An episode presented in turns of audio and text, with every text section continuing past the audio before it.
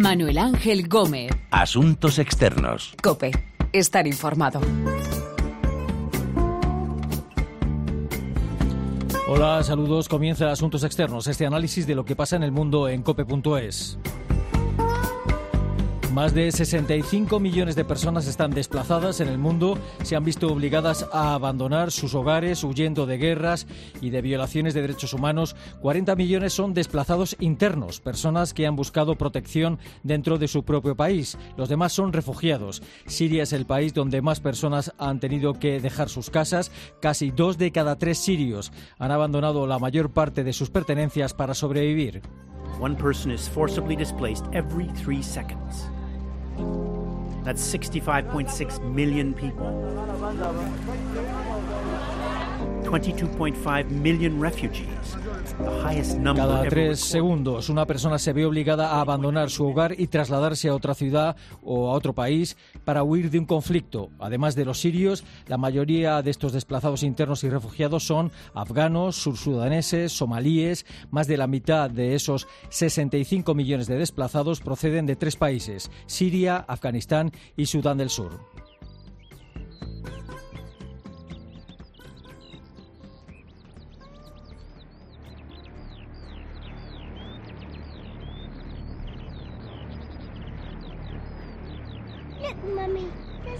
airplane up in the sky.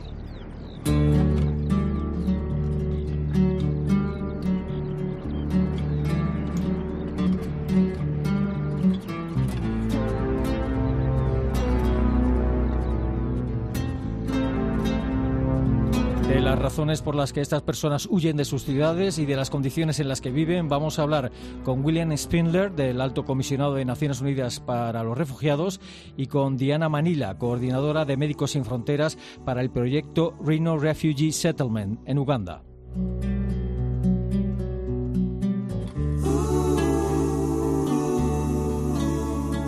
Nunca tantas personas habían estado desplazadas fuera de su hogar, huyendo de guerras. Más de 65 millones, según el alto comisionado de Naciones Unidas para los Refugiados, la mayoría de ellos desplazados internos dentro de su propio país. William Spindler, portavoz de ACNUR, ¿qué tal? Saludos. Hola, buenas tardes. Buenas tardes. ¿Cuál es la principal razón por la que todos estos millones de personas desplazadas y refugiadas eh, tienen que abandonar sus casas y sus ciudades?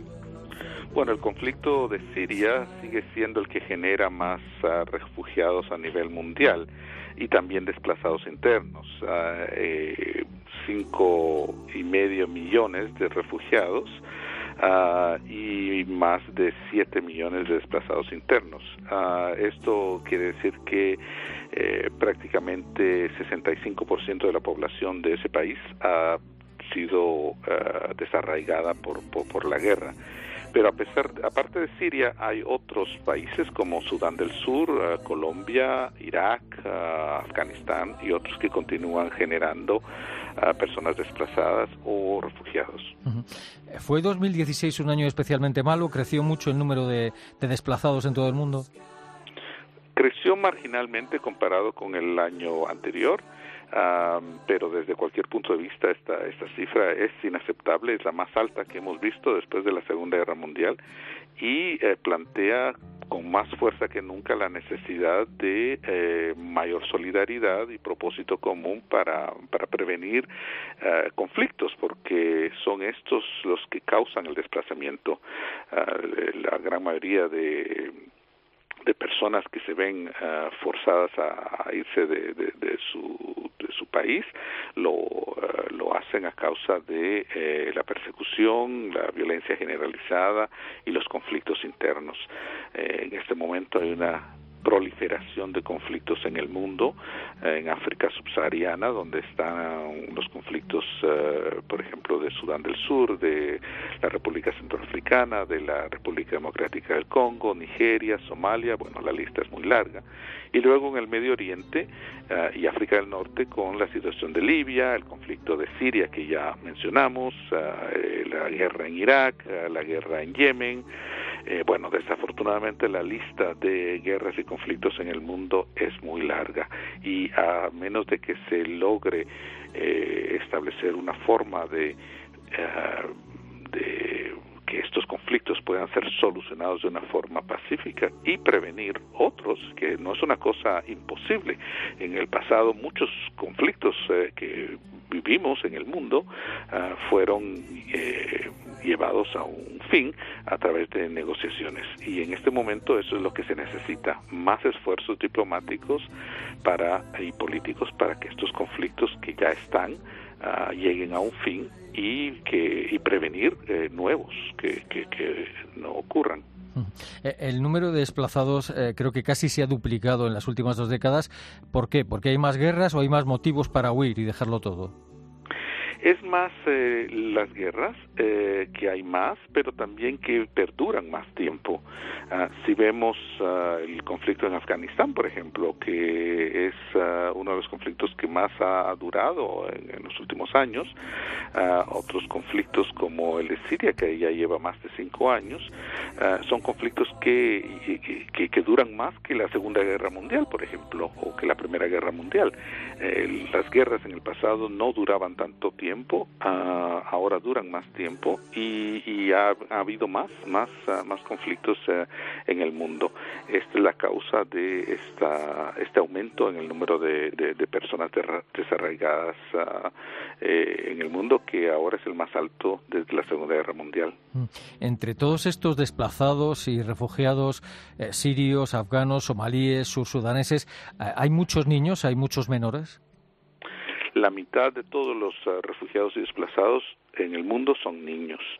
Uh, esto de nuevo manifiesta uh, el impacto que los conflictos tienen en la población civil, en los más vulnerables, en las personas inocentes, ya sean hombres, mujeres o, o, niños, que se ven víctimas de eh, la violencia, de la guerra, de la persecución, de la intolerancia, de los de las violaciones de los derechos humanos. Eh, llama la atención que el país con más desplazados internos dentro del propio país sea Colombia. ¿Qué, explicación tiene? Bueno, el conflicto colombiano que lleva ya ah, muchos años, eh, en este momento hay un proceso de paz, ah, pero a pesar de esto, el número eh, de personas que han sido desplazadas en el pasado continúa siendo muy importante. Pero, sin embargo, a pesar de los esfuerzos de ah, poner, este, llevar a, fin este conflicto, continúan habiendo situaciones de desplazamiento forzado en Colombia. El, año pasado, por ejemplo, ACNUR reportó 47 emergencias en Colombia, incluyendo desplazamientos masivos que afectaron a casi 14 mil personas eh, durante el año 2016 y más de dos tercios de las personas afectadas eran indígenas o afrocolombianos y campesinos. Entonces, además de esto, 68 mil nuevas personas ah, fueron ah, registradas individualmente por el gobierno. Es decir, a pesar de los esfuerzos de, y de consolidar el proceso de paz, el, el, desplazamiento continúa aumentando en, Colombia. Mm. Como usted comentaba, Siria es el país con más desplazados internos y más refugiados. Eh, casi dos de cada tres sirios han tenido que abandonar sus hogares. ¿En dónde buscan cobijo o protección estos ciudadanos sirios? La inmensa mayoría en los países vecinos. A Turquía, que es el país que recibe más refugiados en todo el mundo, la gran mayoría de los cuales son sirios, pero también Líbano, que a nivel per cápita es el país que tiene más ah, refugiados. Ah, la población de, Líbano es de 5 millones de habitantes. De esos, el, eh, más de un millón son refugiados. Es decir, que en términos comparados a la población del país, eh, Líbano es el país que tiene que recibe más refugiados eh, per cápita en el mundo. Eh, y el otro país que ha recibido también muchos eh, refugiados sirios es Jordania. Irak también ha recibido, Egipto y muchos otros países, incluyendo países europeos. Y los países más activos, parece, en la acogida de refugiados no son los que más tienen, ¿no? En muchos casos, como decía usted, países vecinos y algunos de ellos con pocos recursos, ¿no? Así es, ah, en Europa a veces tenemos la impresión de que eh, la mayoría de los refugiados están acá o quieren venir acá y no es el caso.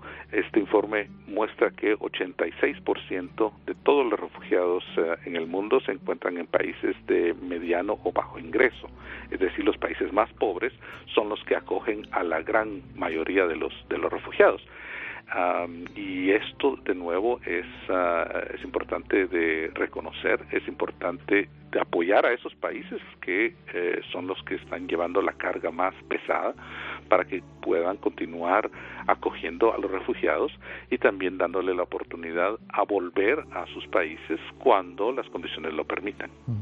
Eh, ¿Qué opinan ustedes en ACNUR de que haya países como los europeos que ni siquiera son capaces de cumplir sus compromisos en materia de acogida de refugiados y, por, qué, por qué no los cumplen?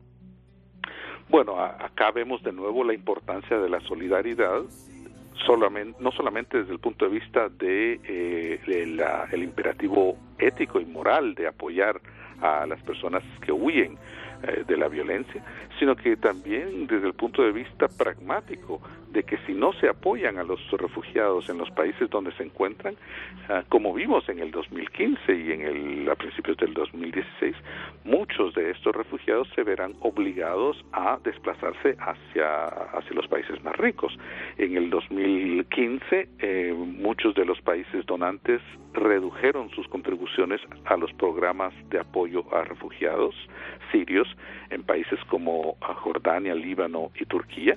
Como consecuencia, muchos de los proyectos y programas de ayuda a los refugiados debieron ser reducidos, incluyendo las raciones de alimentos del eh, Programa Alimentario Mundial para refugiados y esto fue una de las causas por las que se vio un éxodo ah, importante de refugiados sirios hacia Europa.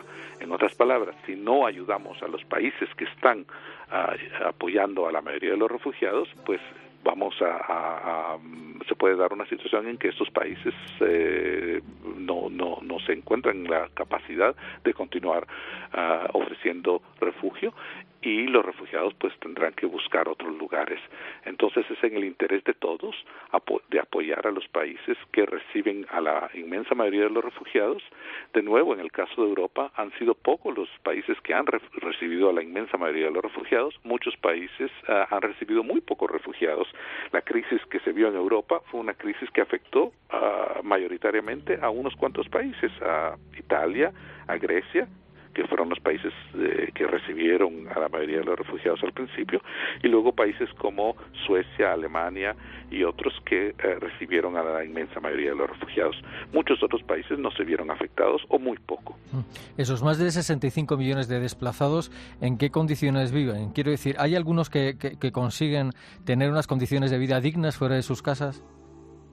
Bueno, ese es el trabajo de ACNUR, sobre todo, y de la comunidad internacional, de tratar de ofrecer no solamente condiciones dignas, sino que también un propósito de vida y una posibilidad de restablecer sus vidas a estos millones de, de personas que pueden jugar un papel muy importante y contribuir a las comunidades en las cuales se encuentran. Es importante también reconocer que hoy, sobre todo en el Día Mundial de los Refugiados, que los refugiados juegan un papel muy importante en el desarrollo, en la economía, en la cultura, en la ciencia, en los deportes, etcétera, de las sociedades en las que se encuentran. Entonces, eh, no debemos ver simplemente a los refugiados como una carga o como personas en necesidad, sino que también ver su potencial para contribuir, para ayudar ellos a las sociedades en las que se encuentran. Y eso es lo que nosotros tratamos de fomentar. Eh, y eh, en algunos lugares, pues en, algunas situaciones lo logramos, en otras todavía tenemos eh, desafíos para lograr esto. Hay una parte de los desplazados que regresan a sus países. ¿En qué casos y en qué países está ocurriendo esto últimamente?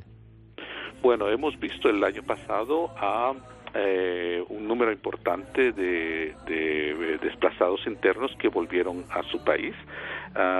fueron, uh, déjeme ver, eh, fueron uh, seis 6,5 millones de desplazados internos que pudieron volver a sus zonas de origen. Al mismo tiempo, uh, hubieron medio millón de refugiados que volvieron a sus países de origen y cerca de 190 mil refugiados que fueron reasentados a 37 países. Es decir, también refugiados y desplazados internos que lograron encontrar una solución a sus problemas. Y esto pues nos muestra que los esfuerzos que se hacen no son en vano, que hay soluciones a la situación de los refugiados que hay que invertir en estas situaciones para que se consoliden, para que estos, eh, eh, estas soluciones sean duraderas y para que eh, los refugiados contribuyan a, reconstruir su país en las situaciones en las que han vuelto.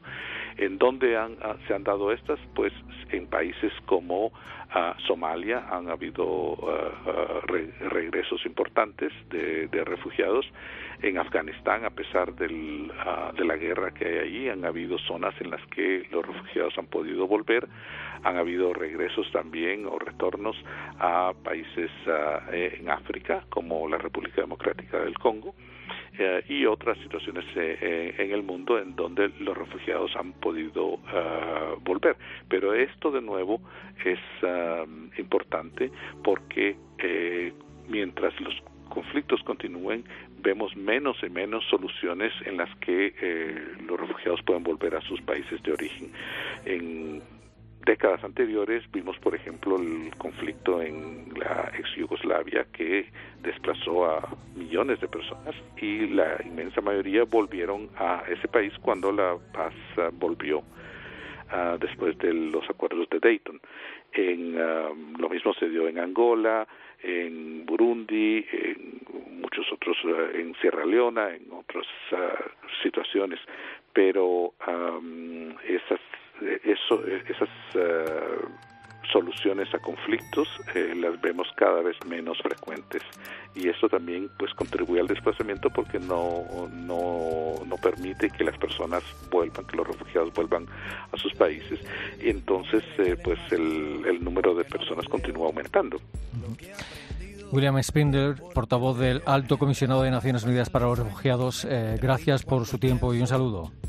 Un saludo, muchas gracias. Me muevo con el tiempo, soy las ganas de vivir, las ganas de cruzar ganas de conocer lo que hay después de Sudán del Sur es uno de los países con más desplazados internos y refugiados. Cada vez son más los ciudadanos sursudaneses que se van de sus casas y salen de su país.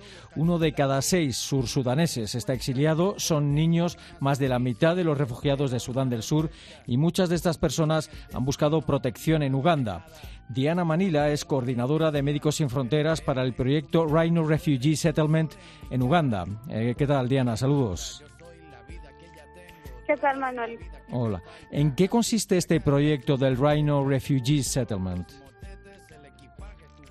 Bueno, pues el proyecto está dividido en dos componentes. El primero eh, es para aumentar el acceso a la salud, a servicios de salud básicos y el segundo componente es para aumentar el acceso al agua. y, eh, eh, de hecho, el problema más importante que, vemos en esta parte de, Uganda es el acceso al agua. Y la razón es que los refugiados son trasladados a lugares que están bastante alejados de fuentes de agua o de tierras cultivables. Y este es específicamente el caso de Osua, en donde nosotros tenemos el proyecto. Eh, sí. ¿Cuántos sursudaneses han tenido que abandonar sus hogares y, están desplazados dentro o fuera de su país? En, este campamento, por el momento, hay más de 86 mil personas. Pero entrando a, Uganda, desde julio del 2016, han entrado más de 600 mil personas desde, desde Sudán del Sur. ¿La situación de seguridad en Sudán del Sur ha ido a peor y hay alguna opción de que cambien las cosas? Pues por el momento nosotros no vemos em, una, una perspectiva muy positiva, sobre todo hablando con, con, las, con las personas que viven aquí, con los refugiados. Eh, la mayoría está considerando un futuro en el que van a estar en Uganda una, un, un tiempo importante. Porque las condiciones no están mejorando. Sin embargo, eh, en Uganda también hay muchísimos desafíos eh, en, los asentamientos y esto es una de las cosas que, Médicos Sin Fronteras denuncia porque la, la, respuesta humanitaria en este momento no es suficiente y no es adecuada, sobre todo en lo que respecta a, a servicios básicos como, como el agua y como la comida y específicamente en, lo que respecta al agua, en, esta parte de, Uganda, en este campamento, hay un puñado de pozos y, eh, la mayoría de la gente depende del agua que camiones cisternas eh, traen al, campamento. Y en este momento eh, lo, que medimos en el mes de mayo, la mayoría de la gente vive con 7 litros al día por persona y esto es para bañarse, para lavarse las manos, para cocinar, para todo. El problema es que los, los caminos están bastante deteriorados, sobre todo ahora que estamos en la temporada de lluvias. Entonces los camiones no siempre llegan o se dan la vuelta en las zonas que saben que van a estar más complicadas. Em, no, los camiones no son suficientes todos los días. Um, entonces la gente sabe que, que, no todos los días em, van a tener acceso al, agua. Em, entonces uno de los, de los proyectos que tenemos aquí es em, intentar reemplazar este sistema de camiones. lo que lo que hicimos es eh, le pusimos un, un, una bomba de agua a uno de los pozos que encontramos está bastante alejado de donde vive la gente entonces hay que poner un sistema de pipas. Em, y desde luego es, es costoso, pero no tan costoso de ninguna manera como el sistema de, camiones, que, que desde luego no es sustentable. Los sudaneses que salen del país en su mayoría están siendo acogidos allí donde está usted en Uganda. ¿En qué condiciones eh, están estas personas? Eh, ¿Tiene el gobierno ugandés los recursos necesarios para atenderles? Pues actualmente Uganda es el país que más refugiados acoge eh, eh, de África, pero es importante resaltar que mm, Naciones Unidas, eh, para dar respuesta a la crisis de los refugiados sudaneses, solo se ha aportado un, un, un 17% del llamamiento, es decir, un 17% de lo que se calculó que se necesita para, mm, para dar servicios al número de personas que está entrando.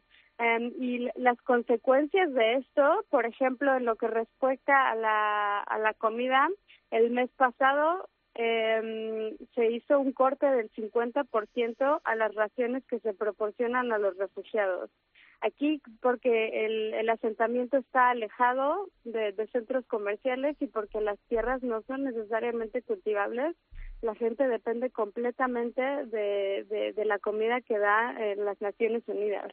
Entonces, el, el mes pasado recibieron no lo que normalmente reciben en un mes, sino lo que reciben en la mitad de, sino lo, lo que corresponde nada más a dos semanas.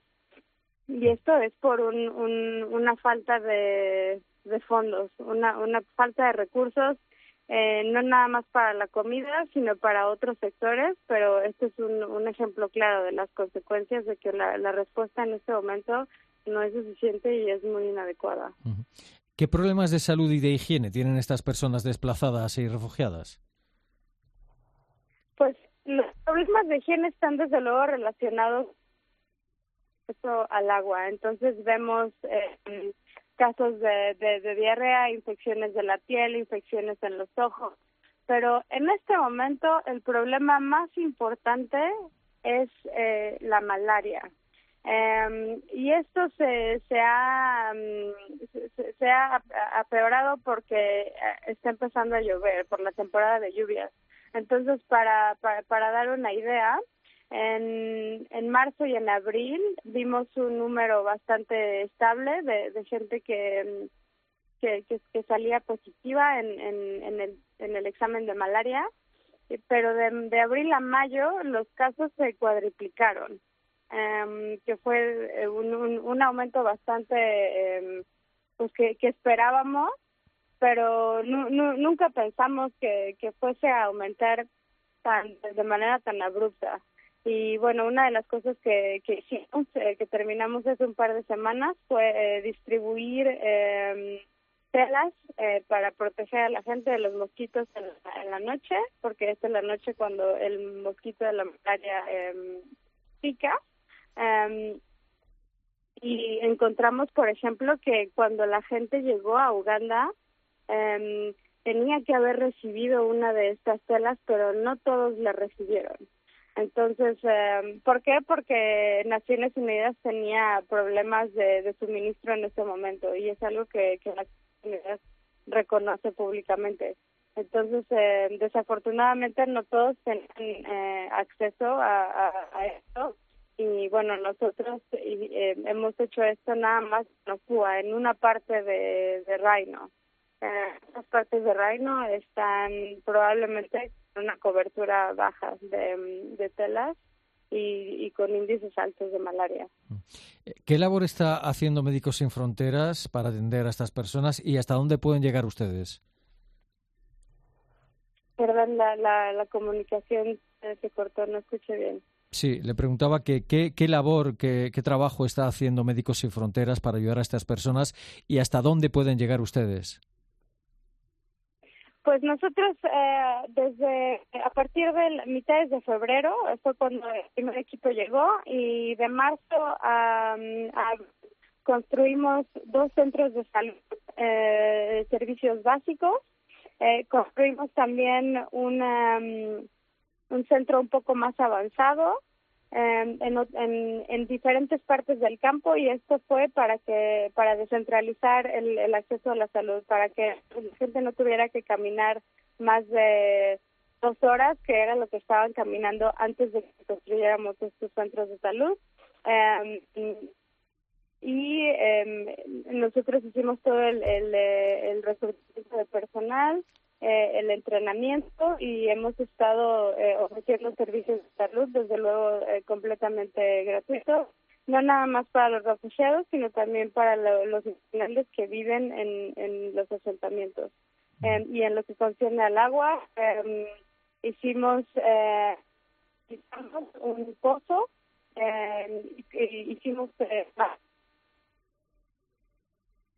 los camiones puedan eh, puedan recoger el agua en el asentamiento en vez de ir a la planta de agua a la que van eh, a la que han ido la mayoría de los de los meses que los refugiados han estado aquí que se localiza a más de una hora y media del asentamiento. Entonces desde luego los camiones no siempre pueden hacer muchas em, muchas vueltas no siempre pueden em, eh, llenar los tanques de todo el campamento entonces eh, nosotros esperamos que este este sistema de, de, agua reduzca el tiempo y, y, que pueda haber mejor cobertura. Diana Manila, eh, coordinadora de Médicos Sin Fronteras para el proyecto Rhino Refugee Settlement en Uganda, eh, gracias por atendernos y un saludo. No, muchas gracias a ustedes. Yo soy polvo de tu viento y aunque sangro de tu herida, y cada piedra querida guarda mi amor más profundo. No hay una piedra en el mundo que valga lo que una vida. Yo soy un moro judío que vive con los cristianos el número de personas desplazadas y refugiadas crece cada año. A estas alturas son más de 65 millones de desplazados en todo el mundo. Hemos hablado con William Spindler, portavoz del Alto Comisionado de Naciones Unidas para los Refugiados, y con Diana Manila, coordinadora del proyecto Rhino Refugee Settlement de Médicos Sin Fronteras en Uganda. Hoy ha estado en el control nuestro compañero Antonio Mora y en la producción Paloma Erce. Recuerden que nuestra dirección de email es asuntosexternos.cope.es y que también estamos en Twitter, Asuntos Externos todo junto. Volvemos pronto con Asuntos Externos aquí en cope.es. La guerra es muy mala escuela, no importa el disfraz que viste. Perdonen que no me aliste bajo ninguna bandera vale más cualquier quimera que un trozo de tela triste. Yo soy un